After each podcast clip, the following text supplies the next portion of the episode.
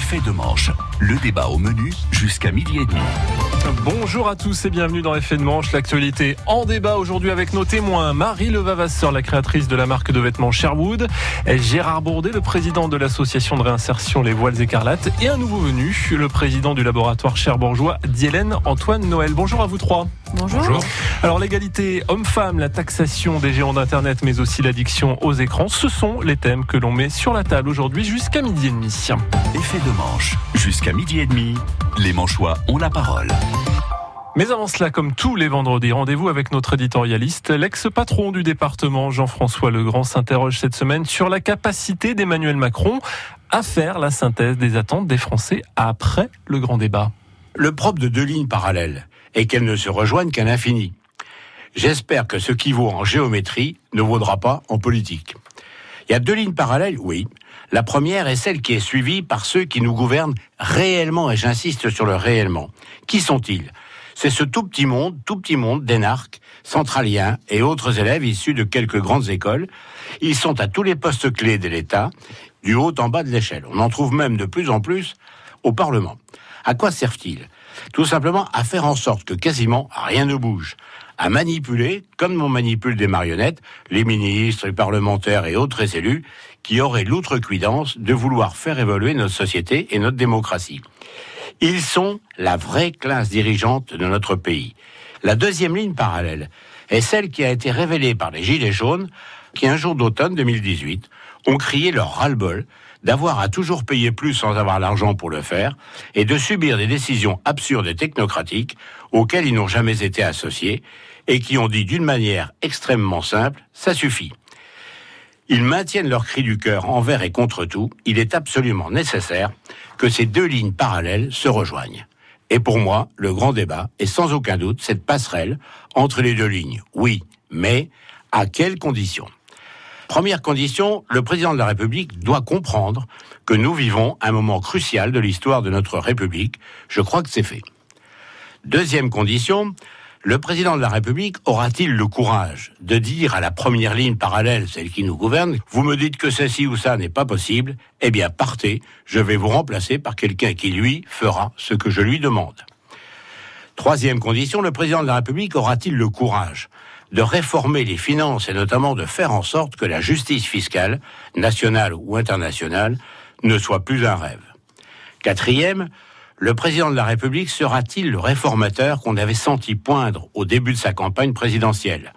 Si oui, alors les deux lignes parallèles vont se rejoindre et le futur pourra s'écrire sereinement. Sinon, je crains le pire et mes deux lignes ne pourront se rejoindre qu'après une révolution. L'éditorial de Jean-François Legrand a retrouvé sur francebleu.fr beaucoup de questions euh, posées sur la capacité de notre président à faire preuve d'audace, d'originalité, tout en répondant aux aspirations des Français. Est-ce que vous pensez, euh, Antoine Noël, patron de, de qu'il en a les moyens justement, ou bien vous craignez l'après-grand débat euh, Je pense que ce grand débat, qui était son initiative, est, une bonne chose et c'est un succès, hein, il faut bien l'admettre, euh, partout en France. donc, ce qui va être intéressant, évidemment, c'est tout ce qui va ressortir. Est-ce que toutes les informations vont être traitées et vont être prises en compte? Euh, là, en effet, euh, il y a une attente très forte. Hum. oui. Et, et, il faudra certainement, ça laisse une fenêtre pour mettre en place des réformes structurelles, notamment que la France attend depuis bien longtemps, tout en, comme le disait Monsieur Legrand, euh, tout en préservant la justice euh, sociale et la justice fiscale. Quand on crée des attentes, euh, le risque de retour de bâton, s'il n'y a pas de réponses qui sont à la hauteur des attentes créées, il est fort. C'est pas le risque aujourd'hui, Gérard Bourdet?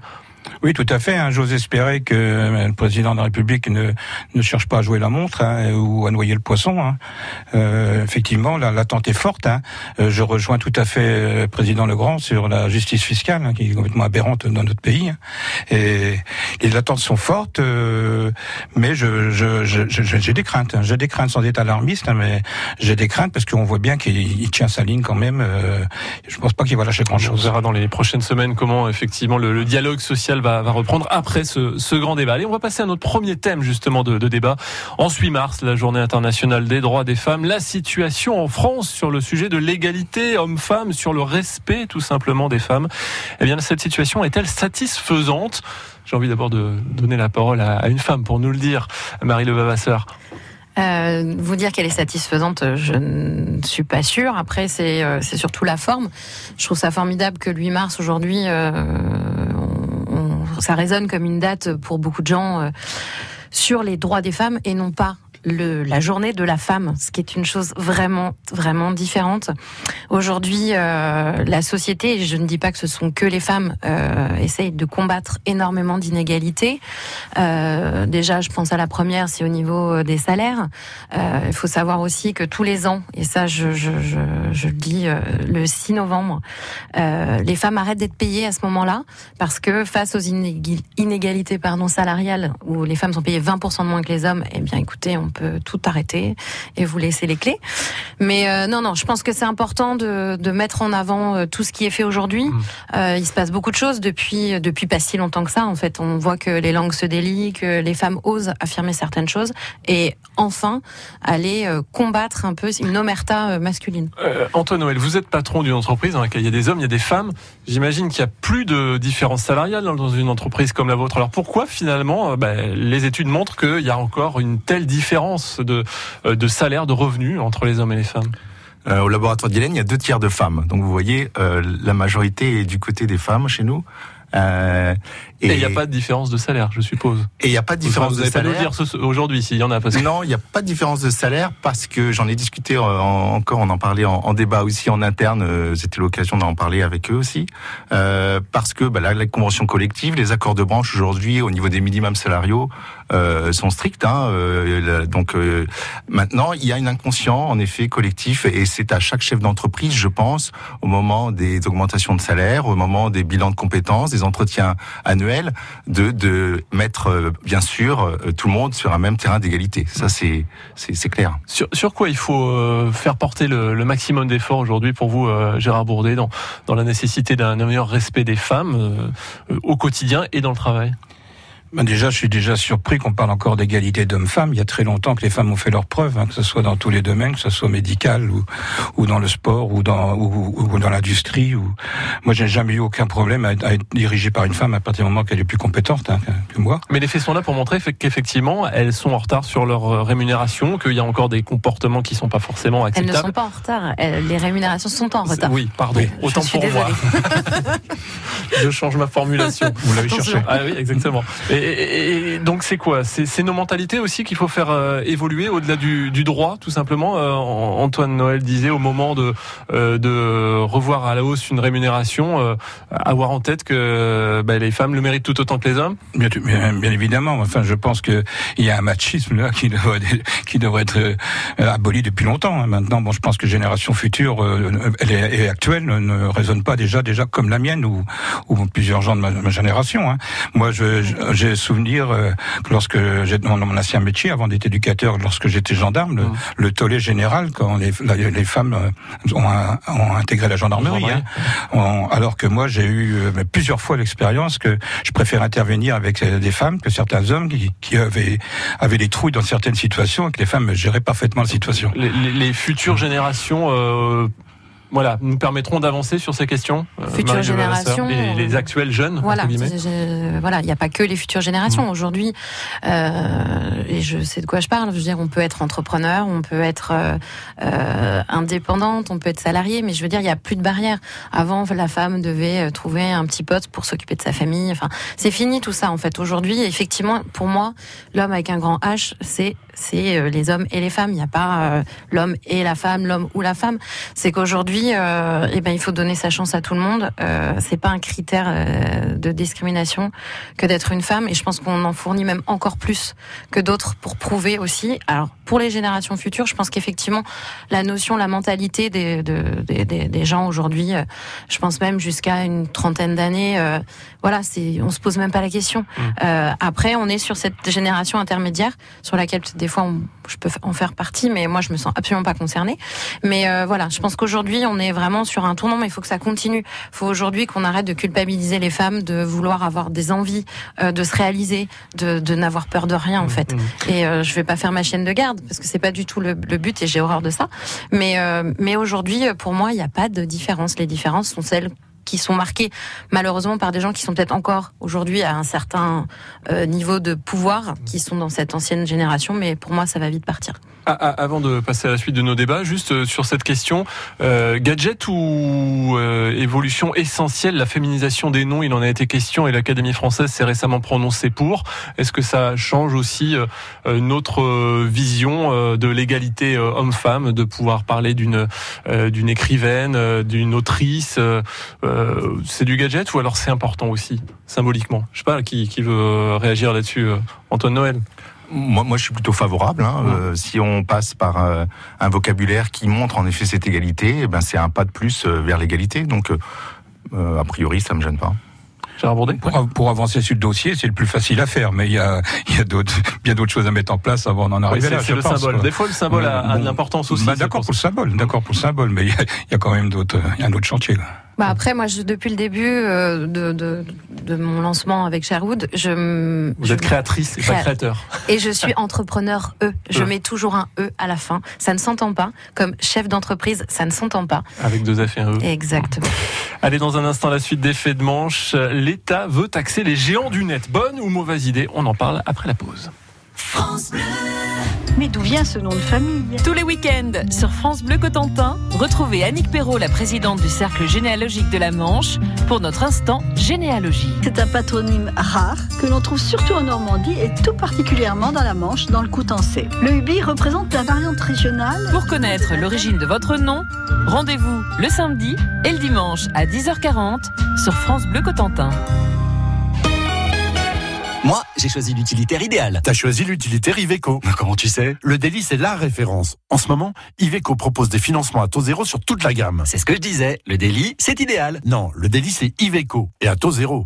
En ce moment, chez votre concessionnaire Iveco, profitez de financements à taux zéro sur toute la gamme délit. Voir conditions sur iveco.fr. Iveco, votre partenaire pour un transport durable. Martena a déménagé et toute son équipe est heureuse de vous accueillir dans ses nouveaux locaux, situés au parc d'activités de Saumarez, 212 bis rue des Chênes, à Cherbourg Le conseil départemental de la Manche met les villes en scène. Musique, danse, cirque, théâtre, plaisir et culture viennent à votre rencontre. Les aventures du prince Ahmed, premier long métrage d'animation de l'histoire du cinéma, ce film inspiré des contes des mille et une nuits est à découvrir jeudi 8 et samedi 9 mars, accompagné par l'orchestre régional de Normandie. Toute la saison sur culture.manche.fr. Effet de manche, le débat au menu jusqu'à midi et demi. Effet de manche en compagnie d'Antoine Morel, le dirigeant du laboratoire d'Hélène, Marie Levasseur, créatrice de la marque Sherwood et Gérard Bourdet de l'association de réinsertion Les Voiles Écarlates. On s'intéressera d'ici quelques minutes à notre rapport aux écrans. Mais pour l'heure, les GAFA sont dans notre viseur. Argument contre argument. Le vendredi, c'est effet de manche. Les GAFA, Google, Apple, Facebook, Amazon, bref, les géants du net et bien d'autres hein, font des produits énormes, des profits énormes en France, mais ne paient que très peu d'impôts. Ce sont les rois de l'optimisation fiscale, pour ne pas dire plus. Le gouvernement français envisage de les taxer. Ça représenterait d'importantes entrées d'argent pour l'État. Est-ce que c'est une bonne idée, sachant qu'on est un peu seul sur cette euh, idée, en tout cas pour l'instant? Chef d'entreprise que vous êtes, Marie Levasseur, Antoine euh, Noël, ne vous faites pas de, de politesse, allez-y Antoine. Alors moi je trouve que c'est une très bonne idée et, euh, et j'applaudis des deux mains. Donc euh, parce que tout le monde demande de la justice fiscale, c'est vrai pour les particuliers, mais c'est aussi vrai pour les entreprises. Et les petites entreprises euh, demandent aussi euh, d'être traitées sur cette justice fiscale. Aujourd'hui les PME payent pas mal de taxes, d'impôts et c'est un peu difficile d'admettre que des, des, grands groupes comme ça puissent faire autant de profits et s'en tirer pas mal du point de vue de, des taxes. Exactement, exactement. Je crois que c'est 14% de plus d'impôts euh, que pour les gros groupes. Donc euh, euh, c'est important que la France, en plus, qui a toujours été en tête de la, la construction européenne, monte clairement aussi sa volonté. Euh, pour que, à mon avis, il faut beaucoup plus d'Europe et il faut une harmonisation sur ces décisions. Alors, je, je me fais l'interprète de vos hochements de tête. Vous étiez d'accord avec cette idée, Marie Oui, tout à fait. Et juste, je rajoute, est-ce qu'il n'y a pas un, risque, malgré tout, que s'ils sont un peu plus taxés, ben, qu'ils fassent, euh, qu'ils répercutent ça sur les prix auxquels ils facturent leurs services, y compris pour des entreprises hein, qui, qui, peuvent héberger pour certains hébergeurs Internet ou, autres, ou euh, quand on fait de la vente en ligne sur Amazon, ça pourrait coûter plus cher aussi. Après, je pense qu'il y a tout un paradoxe, c'est-à-dire qu'ils vont être taxés un peu plus, ce qui en soit très bien. Effectivement, 14 points de différence entre euh, une petite PME et un géant, c'est juste euh, assez fou parce que ben, on est vite pris à la gorge, en tout cas pour nous. Mais euh, mais faut savoir que ces groupes sont tentaculaires, ils sont partout en Europe, partout dans le monde, et euh, le problème c'est que ils vont être taxés ici en France. Donc ça veut dire que potentiellement un développement sur un territoire français. Moi, je me pose aussi la question, alors qu'on essaye d'accueillir des entreprises qui vont partir dans, du Royaume-Uni avec le Brexit, tout ça. Euh, je me dis que du coup, ça va pas du tout les Il aurait intéresser. fallu une décision européenne. Mais bien sûr, enfin moi en tout cas c'est mon avis. Euh, à l'heure en plus d'un président qui se targue d'être euh, un, un élément moteur euh, de, De l'Europe, euh, là c'est un peu surprenant. Alors que l'idée est très bien en soi, mais il faudrait que ça vienne de la part de, de tout le, de tous Ouais, les D'accord avec ça, européens. Antoine Noël, l'idée qu'il faudrait que les autres pays suivent et, et c'est un peu presque suicidaire d'une certaine façon de se lancer tout seul, même si c'est précurseur en même temps et peut-être euh, euh, moralement intéressant. Je pense que oui, en effet, il faut, il faut qu'il y en ait un premier. Sachant que l'Italie, euh, je crois, avait à une certaine époque commencé et puis ils ont renoncé. Et que dans proche, je crois que cette année, l'Italie et l'Espagne vont adopter aussi le même système de taxation des GAFA. Donc non, c'est bien que la France montre l'exemple et c'est bien de commencer. Et il était temps, il était grand temps, oui. Vous êtes un, observateur, mais aussi un utilisateur d'Internet, pardon, euh, Gérard Bourdet. Euh, ça vous parle, vous, cette idée de taxer? Ça vous paraît pertinent sur euh, ces, ces GAFA? Mais bien sûr, hein, tout à fait, hein, sans, aller trop dans le sujet, je ne le connais pas trop. Vous savez, je suis pas de la génération Internet, je suis mis parce que je n'ai pas trop le choix dans mon association. Mais effectivement, euh, euh, on parle de justice sociale. euh, les classes moyennes dont je fais partie, on se gêne pas pour nous taxer et on gagne beaucoup moins qu'eux. hein. Mes économies ne doivent pas être les mêmes, j'en suis persuadé. Il y a, non, il n'y a pas de raison qu'ils ne soient pas taxés, bien sûr. Mais alors, je- repose ma question. Il n'y a pas le risque que ça soit répercuté à la fois sur les entreprises euh, et puis sur euh, sur tout simplement le- l'utilisateur d'internet euh, quand il fait un achat euh, via internet euh, pour vos produits. euh, ben voilà, qu'il y ait une petite commission en plus parce que euh, le géant veut se rattraper. C'est pas une crainte ça qu'on peut avoir? Non. Euh, Nous, nos produits, sont- nos compléments sont vendus en pharmacie, donc euh, on passe pas par Internet Ouais, ou très peu, donc on n'est pas concerné. Euh, cela dit, euh, tout le monde préconise les circuits courts et c'est vrai que c'est la solution d'avenir, je pense, hein, que même si le marché est mondial, euh, il faut aussi prendre en compte, euh, certainement dans le prix, euh, ces circuits courts et la qualité des produits qu'on va qu'on va acheter, euh, qui seront certainement moins chers, Mm. euh, plus chers, mais voilà, il y a des valeurs derrière aussi. Marie Le Sœur? Oui, alors après, euh, de, là à taxer le consommateur, je- après, je suis pas sûre qu'ils en arrivent jusque-là. Moi, ce qui Mm. m'inquiète plus, c'est surtout de voir qu'ils ils vont Qu'ils aillent dans d'autres pays. finalement. Voilà, parce qu'on voit des pays comme l'Irlande ou comme, euh, je crois qu'il y a la, la Hollande aussi, qui sont des paradis hein, Mhm, pour les GAFA. Et à un moment donné, enfin, il faut aussi qu'on, enfin, moi, je reste quand même convaincu qu'il faut que notre pays se développe aussi avec des, des mastodontes comme euh, ces, ces groupes-là. Je veux dire, on peut pas passer à côté. Et c'est le risque aujourd'hui, c'est qu'ils désertent euh, la France dans un premier temps, l'Italie, l'Espagne ensuite, si jamais ils, ils arrivent à nous suivre. Donc, euh, donc voilà. Donc, Un dernier mot, j'ai rabordé sur le sujet? Ben, si taxe, euh, si, si effectivement il en, il en venait à taxer, euh, à, à taxer les, les, les gens qui commandent sur Internet, ça peut être un mal pour un bien. On viendra peut-être, si la marge est plus petite, on viendra peut-être justement vers les circuits Sur courts. les circuits courts dont on parlait.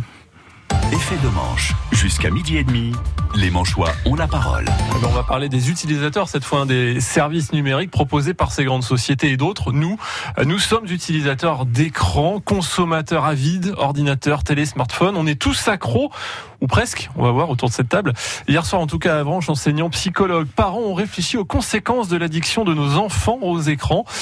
Est-ce que déjà vous êtes des drogués des écrans autour de cette table? Bourdet. euh, oui, je finirai pas. Maintenant que vous m'avez abordé le sujet, oui, effectivement, On s'en rend pas compte, et puis quand on inconsciemment, je, consulte un peu trop souvent mon, mon ma, ma tablette, euh, effectivement. Marie Le Vasseur, j'ai même pas envie de vous poser la question. Vous êtes arrivé avec le nez sur votre portable.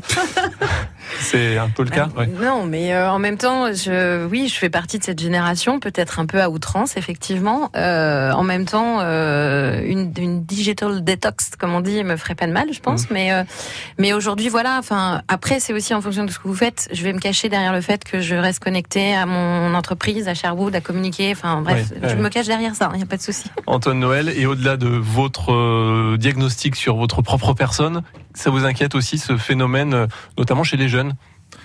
Euh, moi, j'essaie de évidemment, professionnellement, euh, dans la journée, on est tous sur On les à écrans. la patte, ouais. C'est difficile de vivre sans aujourd'hui. Euh, et puis à la maison, j'essaye de faire la part des choses, euh, de couper tout ce que je peux et, euh, et de décrocher un peu. Ouais. Alors, ça, Euh, vous- ça- ça vous inquiète notamment euh, quand on voit les, les plus jeunes? Hier, je parlais d'Avranches, on disait, ben, ils arrivent en cours, ils sont fatigués, euh, euh, ils sont un peu déconnectés parfois euh, du monde qui les entoure. C'est aussi un sentiment que vous avez ou on est on exagère? Ah oui, les, les jeunes sont clairement euh, victimes de ce système-là, hein, parce que euh, on voit qu'il faut, il faut un juste équilibre en fait dans la santé comme dans l'alimentation. Et à mon avis, on a passé cet équilibre euh, par rapport au temps passé euh, devant les écrans. Il y a une étude qui montrait que certaines générations, les, plus jeunes, hein, de, 5, de 5 à 17 ans, passaient entre 5 et 7 heures par jour euh, devant un écran, tout type d'écran confondu. Donc c'est quand même énorme. Et forcément, ce temps passé devant un écran, ils le font. C'est pas un temps qui est passé avec des amis à faire une activité physique. Et il y a des maladies comme l'obésité infantile qui euh, reste stable à- malgré les plans euh, du gouvernement en ce moment pour euh, la réduire. Euh, il y a des, des signes de- d'anxiété, des signes de dépression euh, chez ces enfants-là, et dont les- le, le temps passé devant l'écran peut être à l'origine. oui. Gérard Bordet, vous, dans votre association, vous êtes au contact de, de jeunes adultes en réinsertion euh, qui, euh, pour certains, montrent euh, des signes de d'addiction euh, aux écrans et c'est compliqué aussi de les ramener dans la vie aussi réelle? Tout à fait. Je peux citer un cas concret, pas plus tard qu'hier. Hier, j'étais avec les services sociaux de la mairie dans un lycée de Cherbourg. On nous a signalé un jeune qui est tombé en plein cours d'un malaise assez profond, assez et après en- après enquête de, de- de- interne de l'établissement, il s'est avéré que ce jeune voulait briller dans son sport. Il avait un coach, euh, un coach sur internet Virtuel. qui- Mhm. virtuel qui lui disait quoi exactement manger. Donc ils ont trouvé des carences énormes chez ce jeune et il passe, il a, il a fini par dire qu'il passait énormément de temps avec le coach tout le temps pour lui dire quoi faire, à quel moment et mais pour finir à l'hôpital. Est-ce qu'il faut envisager aujourd'hui, euh, à l'échelle du pays, une politique de santé publique par rapport à ces problématiques euh, d'addiction au, au portable, avec toutes les, les conséquences? Vous parliez, euh, Antoine Noël, d'obésité euh, qui se développe aussi euh, par ces, cette pratique, euh, on va dire, calme des écrans posés dans un sofa. Il faut que les pouvoirs publics s'en saisissent de cette question? Moi, je pense qu'au-delà euh, du, du, du physique, il y a aussi euh, tout le côté psychique. Aujourd'hui, euh, on voit énormément de jeunes, là je parle d'adolescents, qui sont complètement effectivement déconnectés de la réalité, où on, on, on assiste à du harcèlement. Il y en a toujours eu, entre guillemets, dans toutes les, dans toutes les écoles, mais là, ça Sauf passe aujourd'hui. 24 heures sur 24 Voilà, exactement. Ça passe par des groupes. Enfin, ça devient. On assiste à. à- on, on voit aussi un taux de suicide chez des jeunes qui ne cesse, l'âge ne cesse de baisser. Donc pour On- que les services publics et les, euh, les autorités mettent un peu plus de, de moyens justement par rapport à, à ces problématiques, pour, en prévention, en... Moi, je pense qu'en fait, on se rend pas, on commence à se rendre compte uniquement maintenant des risques que le téléphone, enfin, euh, les, euh, ouais, les, les écrans peuvent avoir sur sur la jeunesse aujourd'hui. Et puis il faut que les parents Noël. aussi, euh, il y a l'autorité parentale qui doit s'affirmer pleinement. hein. Je pense que le temps de sommeil, notamment des enfants, c'est considérablement réduit quand on sait que le sommeil est une phase importante pour l'apprentissage et la mémorisation euh, pendant la journée scolaire. Si les enfants ne dorment plus parce qu'ils ont leur téléphone dans leur chambre, c'est un réel problème. Donc il faut couper le Wi-Fi certainement le soir pour que à au-delà de 21h ou 20h, euh, bah, les, télé- les téléphones soient coupés et, et que les enfants puissent euh, dormir. hein. dormir sans la reposer. 4G, hein, toujours. Le, le mot de la fin, peut-être avec l'éducateur euh, Gérard Bourdet, le conseil éventuellement en tant Bah, le, qu'éducateur. le conseil, si je, peux- si je peux me, me permettre de donner un conseil aux parents, effectivement, ne pas laisser l'enfant seul dans des- heures entières dans, dans sa chambre euh, sans savoir ce qu'il fait, hein, parce que il y en a qui ne s'occupent pas de leurs enfants, il y en a qui s'occupent d'eux, qui ne croient pas, qui, qui- qui- les, les trois quarts des jeunes qu'on a radicalisés chez nous, malheureusement, ont été, ont été accrochés comme ça. hein. touché par euh, l'intermédiaire des réseaux sociaux. Merci Gérard Bourdet, An- Antoine Noël, euh, Marie Levavasseur d'avoir participé à à cet effet de manche à retrouver comme chaque semaine en réécoute sur notre site francebleu.fr.